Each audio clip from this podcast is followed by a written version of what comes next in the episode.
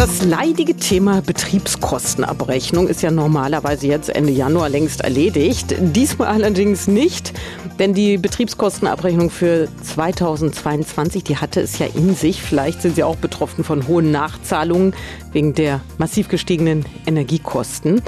Melden sich immer noch viele Betroffene bei Ihnen, Jörg Spiel von der Verbraucherzentrale Brandenburg? Ja, also jeden Tag prüfen wir und beraten in der Verbraucherzentrale zu den aktuellen Betriebs- und Heizkostenabrechnungen für den Abrechnungszeitraum aus dem Kalenderjahr 22 und wir haben einen hohen Antrag wegen den teilweise doch sehr hohen Nachzahlungen.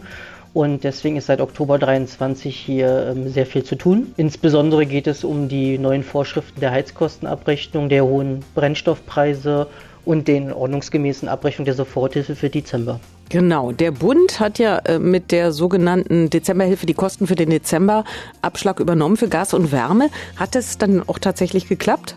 Also wir haben die Erfahrung gemacht, dass manche Abrechnungsfirmen bzw. Hausverwaltungen die Soforthilfe für Dezember leider nicht ausweisen, obwohl dies im Gesetz ausdrücklich verlangt wird.